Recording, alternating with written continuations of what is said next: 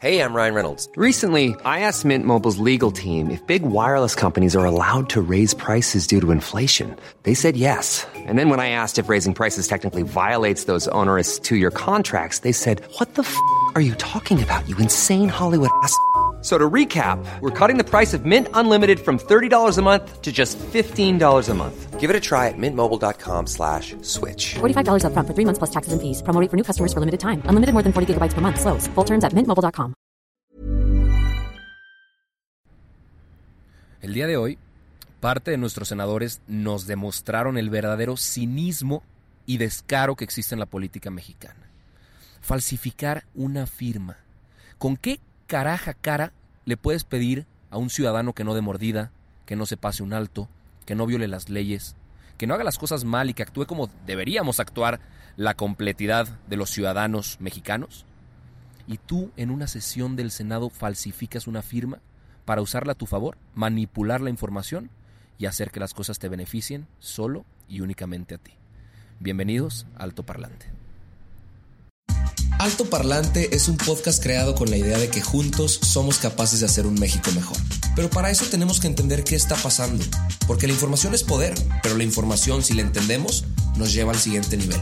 Así que espero que lo disfrutes, pero sobre todo que te sirva para darte cuenta del verdadero poder que tienes en las manos.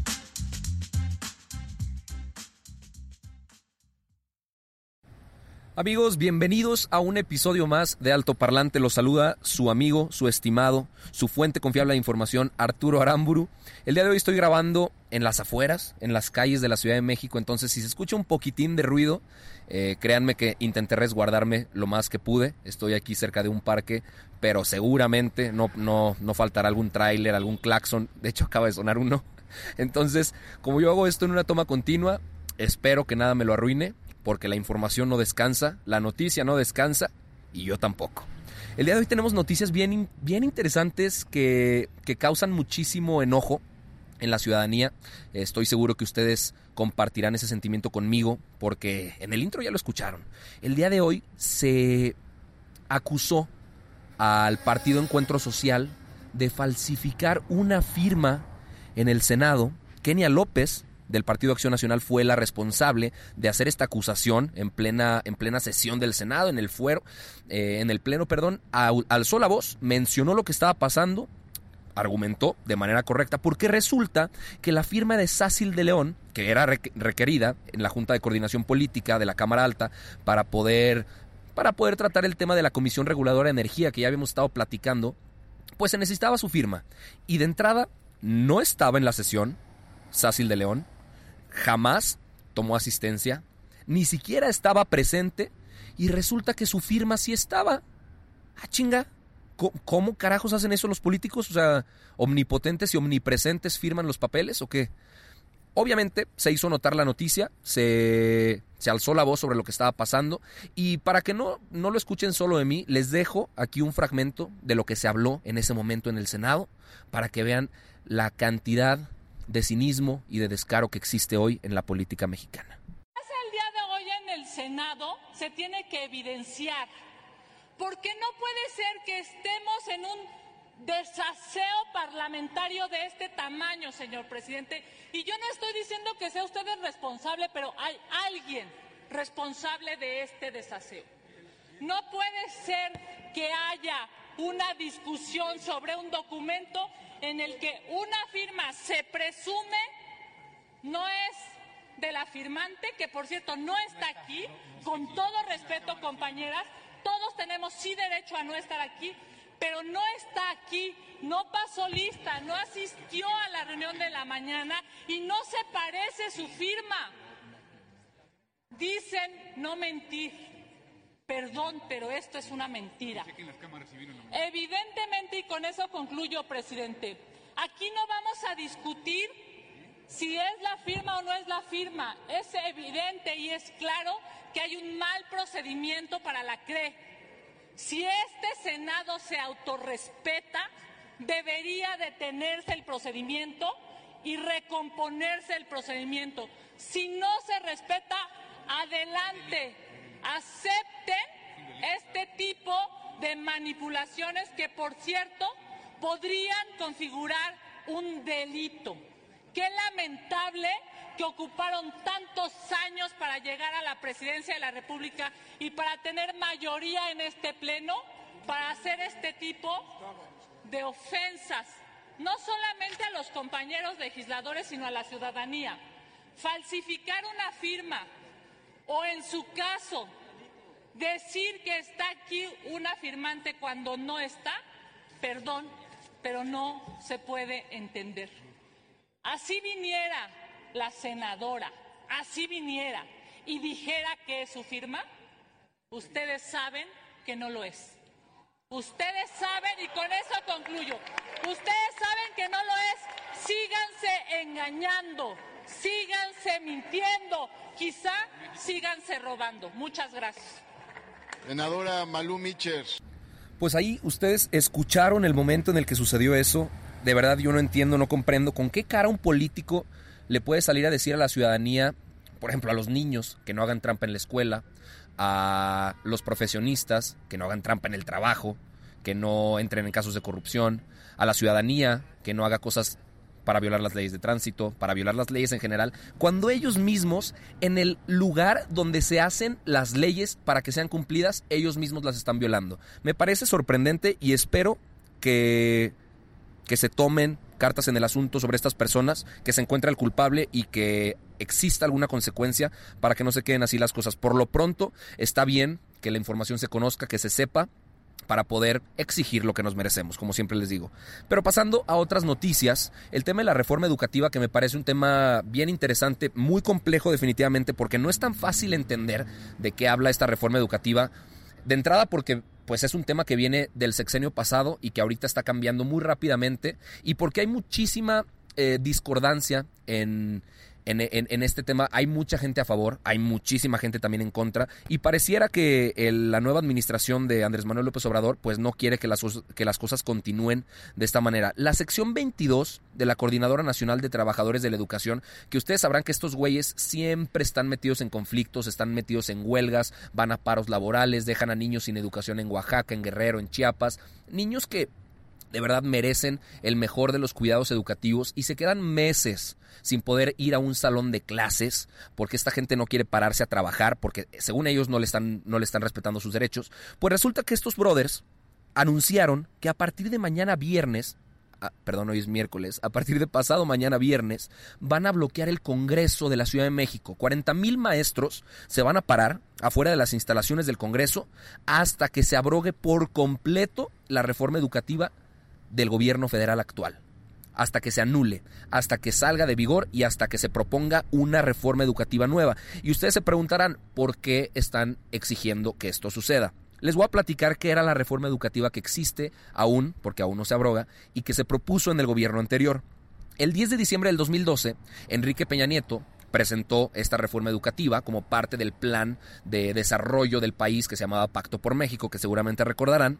Diez días después, la Cámara de Diputados la aprobó y el 21 de diciembre, que por cierto es el día de mi cumpleaños también, el Senado la ratificó y pues entró en vigor en unos pocos meses después, de hecho el 25 de febrero se publicó en el Diario Oficial de la Federación, y lo que esta reforma quería a ver si a ustedes se les hace lógico que, esta gente pelee porque esto se, se, anule. Lo que esta reforma buscaba era estructurar un mejoramiento constante en la educación de los estudiantes. Así es simple. A ver, yo no digo que esté perfecta, yo no digo que no se tenga que revisar con detenimiento y a profundidad, pero lo que se buscaba era que el Estado garantizara materiales, métodos educativos, organización escolar, infraestructura educativa. Por Dios, hay niños que ni siquiera tienen un banco, un pupitre para sentarse y poder estudiar de manera correcta. Entonces todo esto se intentaba solucionar poco a poco. Se buscaba que los docentes fueran los mejores capacitados, los mejores preparados, que los directivos cumplieran los objetivos, eh, esto se buscaba porque pues, se veía que, el sistema educativo no iba para ningún lado. Se iban a reformar los artículos 3 y 73 constitucionales y se iba a adicionar una fracción al artículo 3 constitucional. Em, se iba a crear el Sistema Nacional de Evaluación Educativa, que lo iba a coordinar el Instituto Nacional para la Evaluación de la Educación, y ellos iban a evaluar la calidad, el desempeño y los resultados del Sistema Nacional de Educación de Preescolar, Primaria, Secundaria y Media Superior. O sea, básicamente de todo el futuro de nuestro país. Y pues a los profesores se les hizo una falta de respeto Dijeron que era una, una violación a sus derechos humanos, a su derecho de. a su derecho laboral, porque los iban a, a estar evaluando y si reprobaban el examen tres veces iban a perder su trabajo y eso para ellos fue no tener estabilidad en el empleo, que como en cualquier trabajo, si no estás capacitado y no estás cumpliendo para poder hacerlo de la mejor manera, pues te corren, güey. O sea, e- eso sucede en cualquier trabajo, en cualquier país, en cualquier cultura del mundo. Si a ti no te gusta que te evalúen para demostrar que puedes hacer bien las cosas, y si te pone nervioso que te vayan a hacer un examen, entonces probablemente y seguramente no tengas que estar desempeñando ese trabajo. Andrés Manuel, por su parte, cuando vio que la gente de la CENTE va a promover esta marcha de 40 mil maestros para bloquear el Congreso, lo que dijo fue que invita a todos los miembros a unirse a la lucha. No mames que estás invitando a que se cree un movimiento que desestabilice el, ejercicio del Congreso, que bastante chamba deben de tener. Digo, algunos nada más van a tirar la hueva, pero bastante chamba deben tener los, los legisladores del país. Y que lo bloqueen 40 mil profesores y que tú invites a que se sumen a la lucha algunos más hasta que no se abrogue por completo esta reforma. Me parece muy necio, me parece muy cínico y pues yo creo que no va a ayudar en lo absoluto, al contrario va a causar todavía más obstaculizaciones y más problemas para que todo este tema se trate, porque resulta que el día de ayer se congeló la discusión del dictamen para esta nueva reforma educativa, sin fecha de que se vuelva a retomar. Lo dejaron ahí como en suspenso. Entonces, ¿quién sabe qué vaya a pasar? ¿Quién sabe cuántos de nuestros niños se vayan a quedar sin estudiar? ¿Quién sabe cuántos meses vayan a pasar hasta que este tema se resuelva? Pero no me gusta quedarme con este tipo de noticias eh, tan amargas y por eso les quiero platicar una noticia que me llamó muchísimo la atención, que también causa enojo, pero también causa bastante risa y te pone a pensar quiénes son nuestros políticos, qué están haciendo con su tiempo y por qué suceden este tipo de cosas. Porque a través de la ley de transparencia se encontró un, un, un poco de información que reveló cuánto alcohol se chupaba la gente que iba en el avión presidencial en el sexenio de Peña Nieto. Y de verdad es ridícula la cantidad de botellas que se tomaron en seis años. Y seguramente a algunos de ustedes también les gustará entrarle al trago, pero se van a sorprender con, este, con, esta, con esta cantidad de botellas. El 6 de diciembre del 2012 fue la primer gira del equipo de Enrique Peña Nieto y era un vuelo cortitito de Ciudad de México a Monterrey. O sea, te toma una hora volar en ese, en ese trayecto. Ellos iban a Monterrey a, a anunciar el inicio de obras del metro de, de la capital, de Nuevo León. Les digo, dura una hora el vuelo, eran 60 personas las que acompañaban ahí a la, tripulación.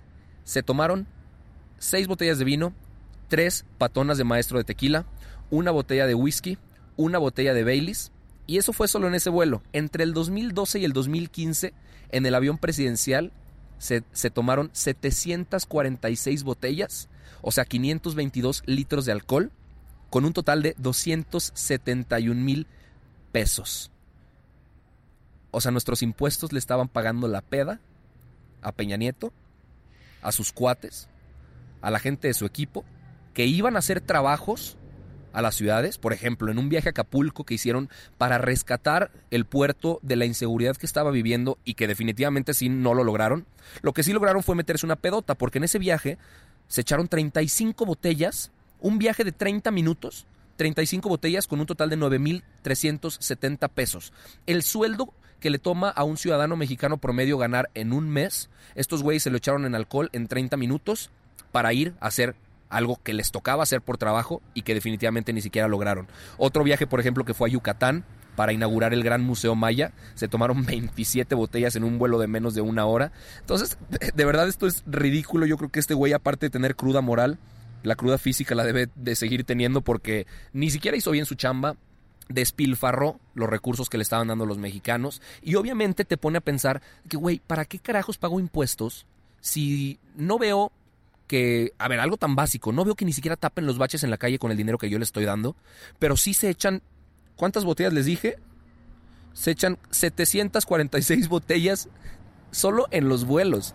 Imagínense las que se tomaron en sus juntas, imagínense las cenas que se daban en los mejores restaurantes.